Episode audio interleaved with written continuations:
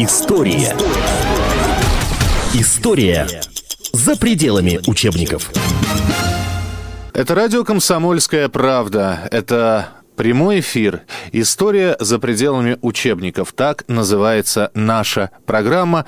И в году 2012 мы будем отмечать великое событие, великую дату а, 200 лет с момента Бородинского сражения, одно из основных сражений Отечественной войны 812 года. Но э, как бы за этой крупной датой не пропустить еще одну дату, 250 лет Барклаю де Толли, Михаилу Богдановичу, одному из великих русских несмотря на то, что шотландского происхождения, но русских военачальников. Вот об этом, об этом человеке мы сегодня поговорим с кандидатом исторических наук, старшим научным сотрудником Института российской истории Российской академии наук, с Надеждой Ауровой. А, Надежда Николаевна, здравствуйте. А, Надежда Николаевна, наверное, стоит для начала вот начать с того, да, как, э, имея абсолютно русское имя и отчество, Михаил Богданович, да, и по, по всем энциклопедиям он проходит именно под этим именем, да, э, шотландец оказался на, в России и на службе в российской армии. А, вы совершенно правы. Имя и отчество у Михаила Богдановича было абсолютно русское, но корни он имел шотландские. Он действительно происходит из древнего шотландского рода, а, чьи предки уже, э, э, тем не менее, в России уже э, известны 17 века. Во всяком случае, его отец в 18 веке был на службе у русских государей.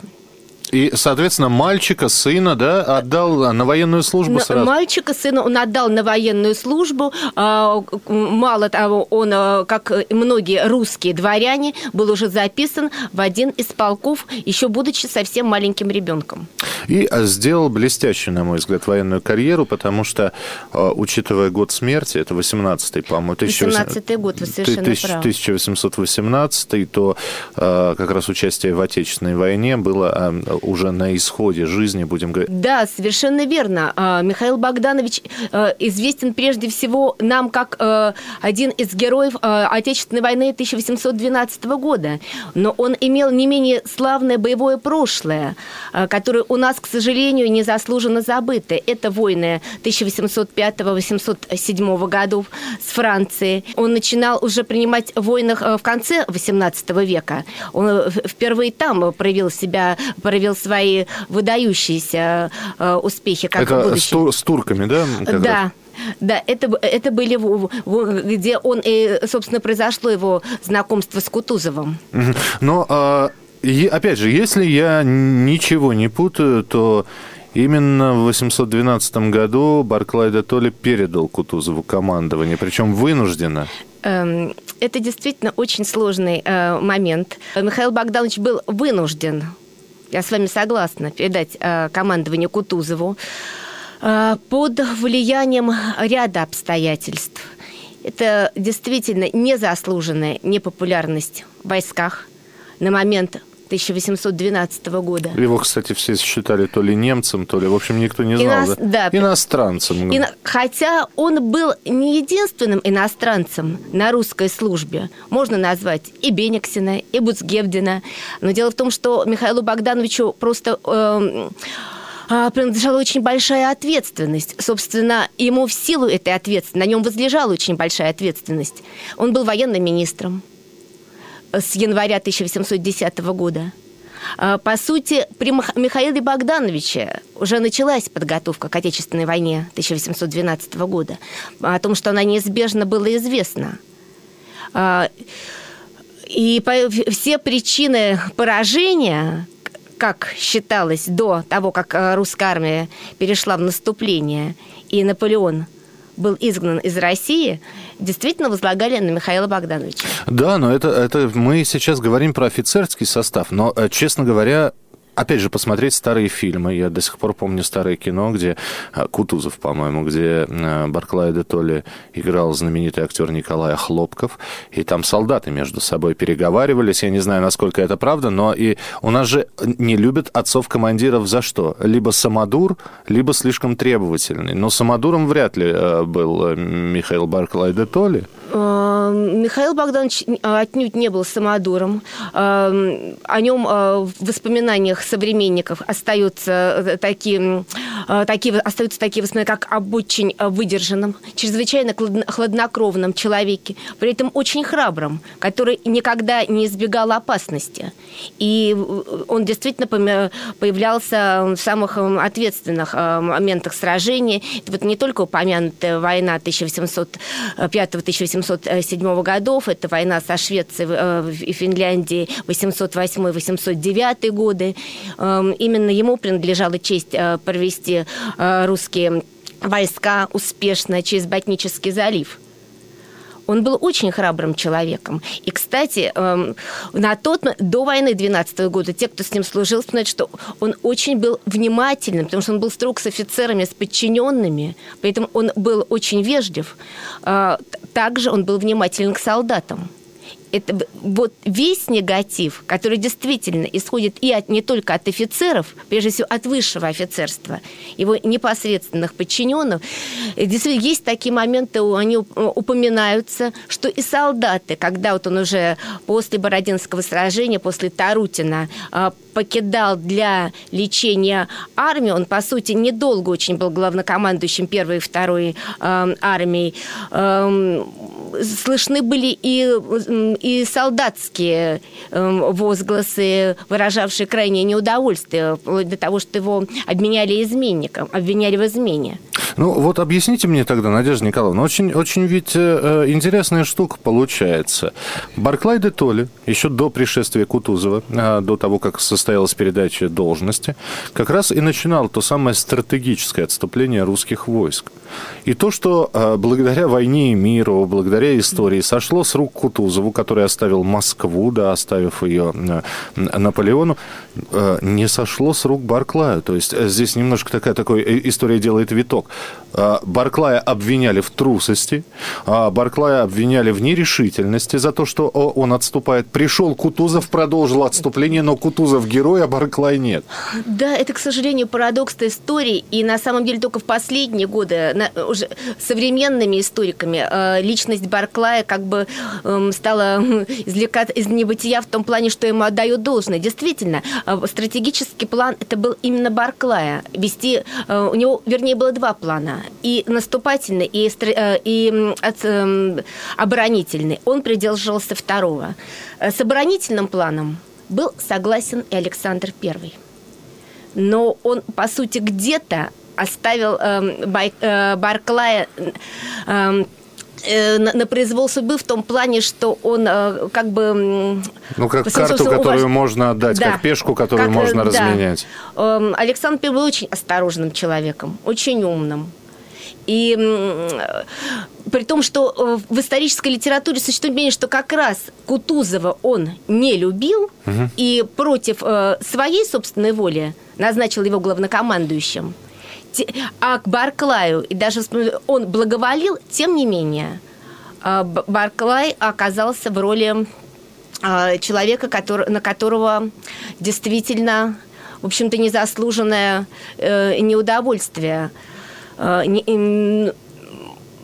и при том, что да, это действительно парадокс, что это план Барклая потом завершал э, Кутузов.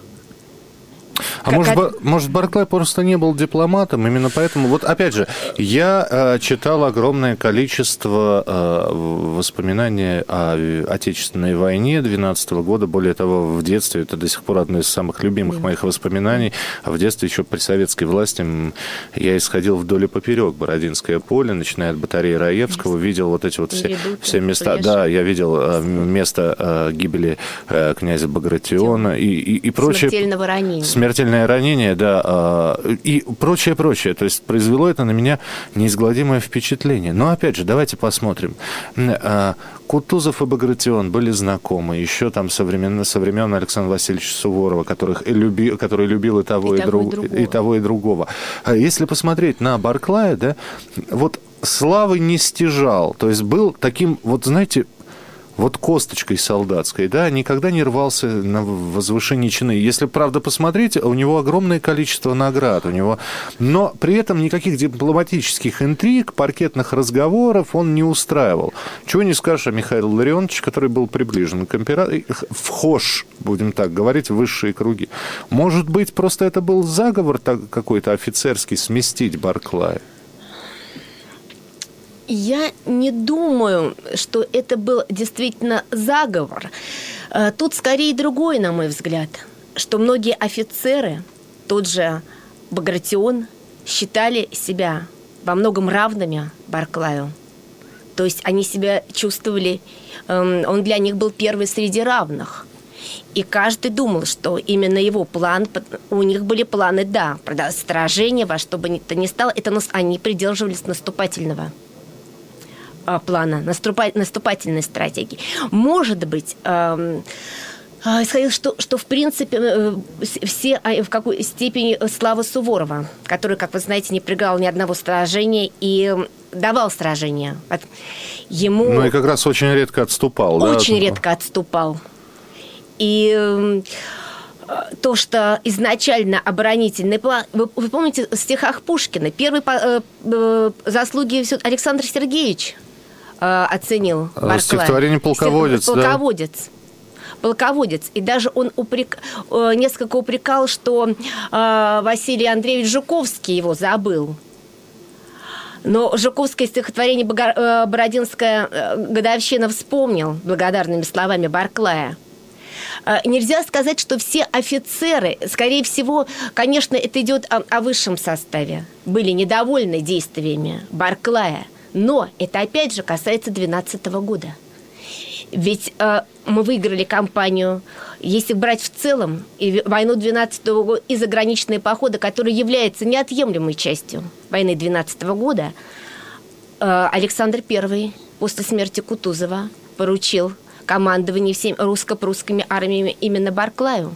И благодаря Барклаю мы вошли Париж. Но, э, опять же, э, наверное, тогда средства массовой информации не были так развиты, как сегодня. А я просто, э, более того, должен сказать, что Пушкин за свое стихотворение «Полководец» вынужден был оправдываться. Оправдываться в журнале, по-моему, «Отечественные записки». Да, писать... вот как раз оправдание, оправдательная записка. Да, объяснение это было названо, и а, Пушкин попытался объяснить, почему он так высоко ставит заслуги Барклая де Толли. И Совершенно. Э, Причем это был, это был 1836-37 год. Уже, да. уже не было ни Михаила Ларионовича, ни э, Михаила Богдановича в живых. А, но вот цепко укоренилось, что Барклай предатель.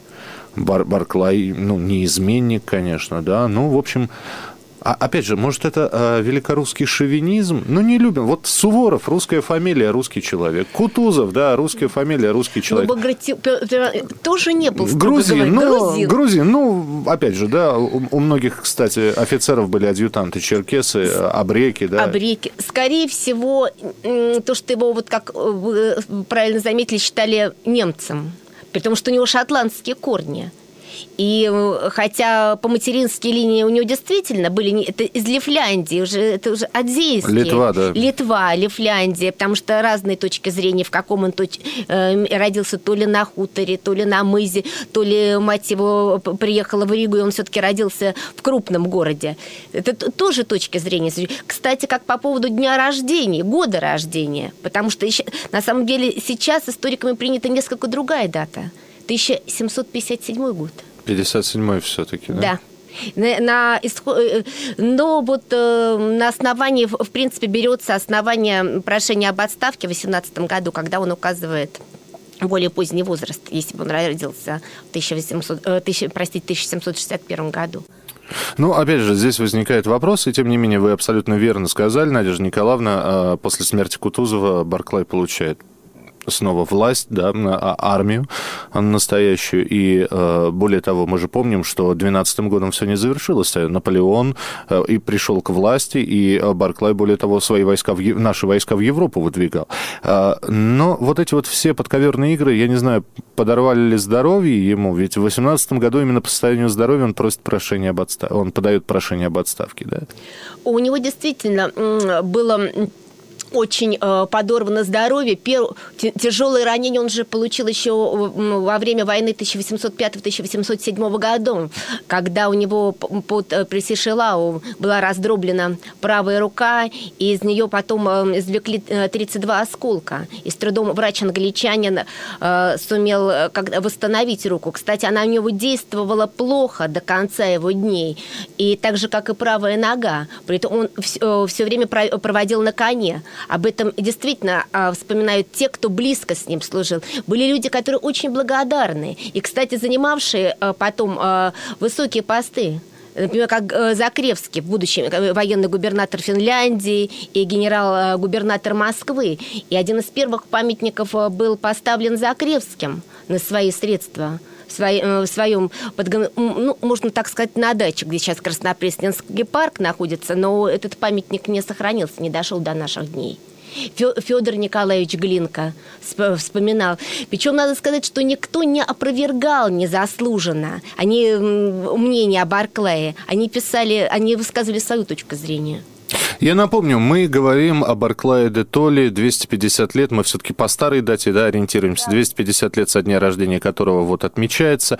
А, у нас сегодня в гостях Надежда Николаевна Аурова, кандидат исторических наук, старший научный сотрудник Института российской истории Российской академии наук. 250 лет Барклаю де Толли, 200 лет э, вот э, в наступившем 2012 году с, с момента Бородинской э, битвы. Говорим о судьбе Барклая де Толли, говорим о том, сколь сложна она была. Ну, сами представьте себе, фактически, э, формально сохраняя свой пост командующим армией, фактически не имеет никаких рычагов, чтобы повлиять на это все.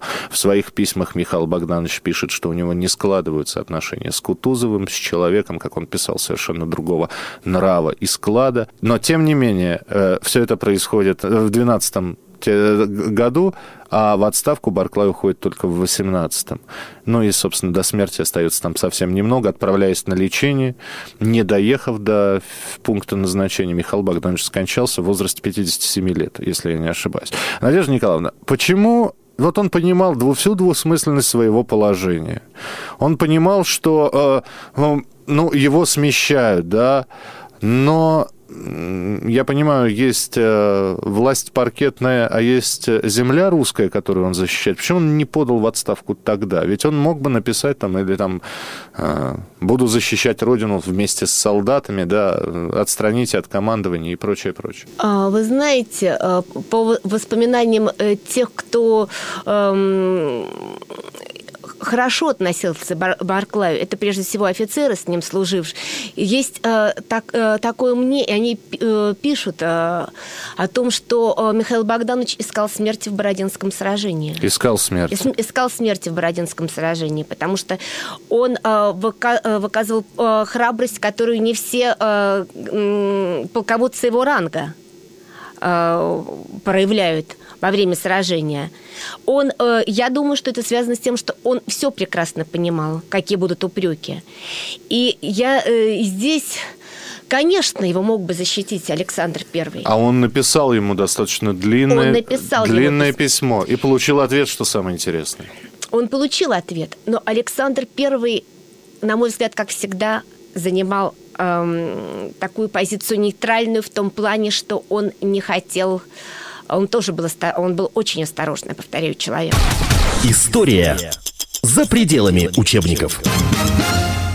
Я хотел бы сейчас процитировать частное письмо, где говорится о Барклае, а, датировано от э, сентября 1812 года. Барклай, ожидая отставки, поспешил сдать французам все, что мог. И если бы имел время, то привел бы Наполеона прямо в Москву. Да простит ему Бог, а мы долго не забудем его измены. Цитата из письма Михаила Богдановича Барклай де Толли уже после оставления Москвы, это тоже сентябрь. А, чем бы дело ни закончилось, а, точнее говоря, я сейчас буду цитировать точно, чем бы дело ни кончилось, я всегда буду убежден, что делаю все необходимое для сохранения государства. Здесь я немножко пропущу.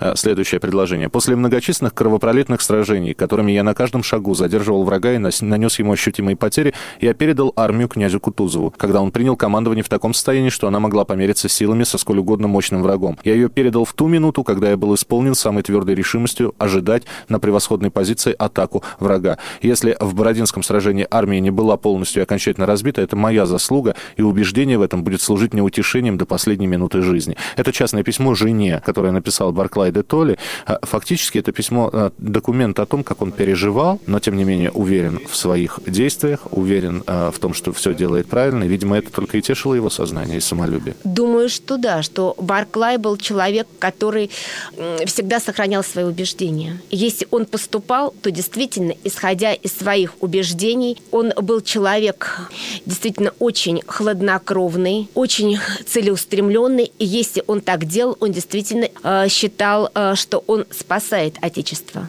что его действия э, приведут к спасению Отечества, а не для того, чтобы неприятель в конец разбил нашу армию. Военная служба, она, к сожалению, вряд ли оставляет для чего-то личного, для каких-то высоких у него отношений. Было у него дети были? Э, человек, но а, остался единственным сын. Один ребенок, да? Но, насколько я вот читал письма Барклая де Толли, у него какое-то очень трепетное и нежное да, отношение к супруге действительно, у них был очень э, теплый союз, и отмечали все, кто их знал. При том, что э, супругу Михаила Богдановича, его сослуживцы и те, кто э, близко знал эту семью, считали, что женщина очень суровой и властной. При этом она очень трепетно относилась к своему супругу, заботилась о его здоровье и всегда получала его адъютантом, офицером, который при нем находился.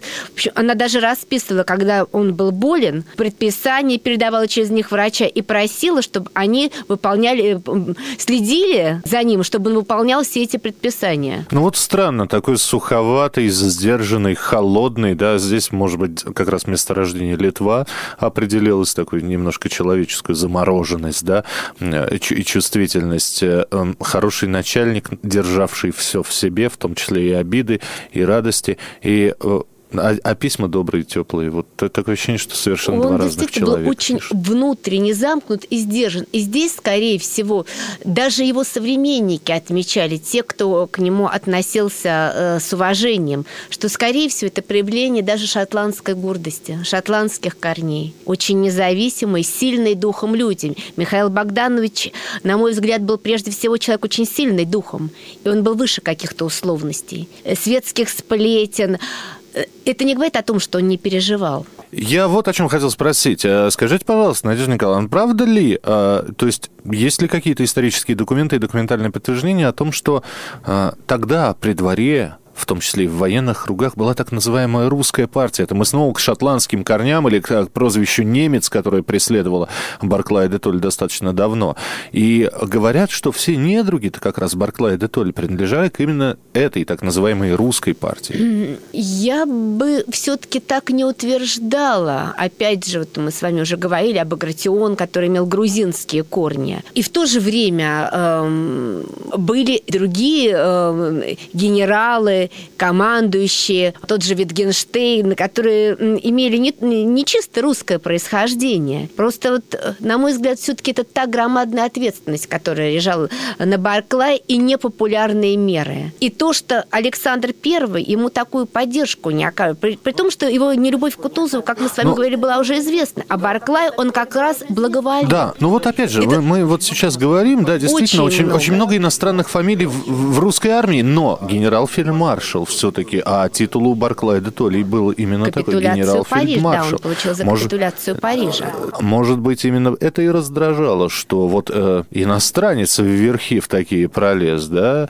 Ведь мы прекрасно знаем, и можно прочитать, есть историческое письмо того же э, Скоболева, который дает оценку э, Барклаю де Толли не, тоже немного сдержанную, да, но оценку русский как, генерал. как русский генерал. Те, кто служил под его началом, тот же Ермолов, который, э, в принципе, в переписке, в запи... он критиковал некоторые действия Барклая, но с большим уважением и пиететом к нему относился. Просто я думаю, что да, действительно, что Барклай был очень замкнутый человек, и он никогда не искал себе э, славы, именно не искал. Он считал, что вот э, время придет, оценит его по заслугам. Он никогда не, при, не трепетал перед высшим начальством. Известен же его конфликт с великим князем Константином Павловичем. А предлагал Напомни, оставить армию пожалуйста. Константину Павловичу. Действительно, русские пошли как бы с делегацией несколько русских генералов. А, и Константин Павлович высказал свое, у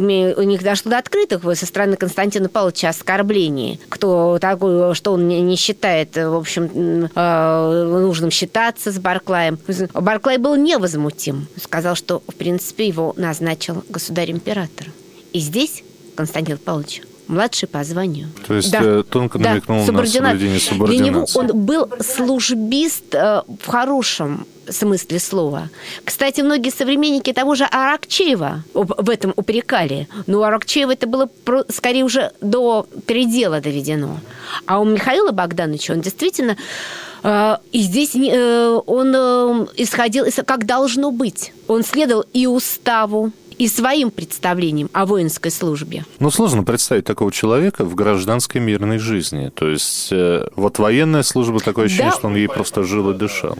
Может быть, поэтому-то э, как раз за несколько месяцев до смерти он только, только в отставку здоровья. попросился. А все остальное терпел, да, потому что, может, не представлял себя, каким он будет он в реальной бы, скорее жизни. всего, если ему было бы отпущено еще несколько лет жизни, он бы действительно э, сидел в своем имении и писал мемуары. Был ли у него какой-нибудь вот, друг? Знаете, насчет близких друзей, тем же Ермолову у него были очень хорошие отношения к Закревскому, который был его моложе. Но да, это были близ... служебные, да? Это были да, военные? это скорее вот все вот близкие отношения. У него э, были хорошие отношения с его лечащим врачом, русским, который его сопровождал. Но он был замкнут вот э, среди своей семьи, среди своих родных. То есть именно, Скорее... именно там он мог немножко оттаять сердцем. Да. Что... Кстати, э, про сердце Барклая, наверное, отдельно нужно сказать, что сердце похоронено отдельно, да? Да, э, сердце похоронено отдельно. И так сказать, что это первое сердце похоронено отдельно в 300 э, метрах э, от того, ну, вот его последнего пристанища, где он, собственно, скончался. Территория Южной истории, Эстонии современной. Там фамильный склеп, рядом с ним похоронена его жена, которая умерла практически ровно через 10 лет. Сын отказался был быть похороненным в родовом склепе, потому что не считал себя достойным быть Наверное, один из финальных вопросов вопросов, которые бы я хотел задать. Э, мы вспоминали и стихотворение Пушкина «Полководец», и то, что Пушкину пришлось оправдываться за то, что он защищает Барклая де Толли. И это был 1836 год. То есть э, спустя после Отечественной войны э, почти 20, 24 года, то есть четверть века. А когда все-таки Барклай стал героем, вставший вровень с Кутузовым, Багратионом, э, и, и, и он там, и другие. Когда, наконец-таки, вот эта вот опала, продолжавшаяся при жизни и после смерти, завершилась, и были признаны все военные заслуги этого человека. Летний юбилей, э, великое, э, простите, Отечественной войны 12 года, Бородинское сражение, когда и памятник был э, создан, еще один памятник. Бородинская панорама э, была да, открыта. 912 год, да? Да, 1912 год таки последние вот э, где-то 30-летия, вот наше время, когда монографии появляются, посвященные Барклаю. Вот у Андрея Григорьевича Тартаковского, известного историка, интересная монография, посвященная Барклаю, неизвестные страницы его а, биографии. А, в последние годы есть еще работа Балясина, а, современного историка, посвященная Барклаю. И вот не так давно вышла в серии «Жизнь замечательных людей» работа Сергея Юрьевича Нечаева, посвященная Барклаю. Вот вы сказали о современном времени, и э, смотрите, я просто вспоминаю времена советские, да, и все-таки до сих пор Михаил Богданович Барклай де Толли остается одним из самых закрытых и неизученных да, людей э, Отечественной войны 12 года. Вот сейчас, опять же, выйти на улицу и спросить, э, друзья мои, а в 805 году мы с французами за что воевали? Против, против кого? Популяризация истории. Еще раз, да, мы вернемся к этой теме, потому что сейчас я думаю, что очень многие открыли для себя Барклая де Толли.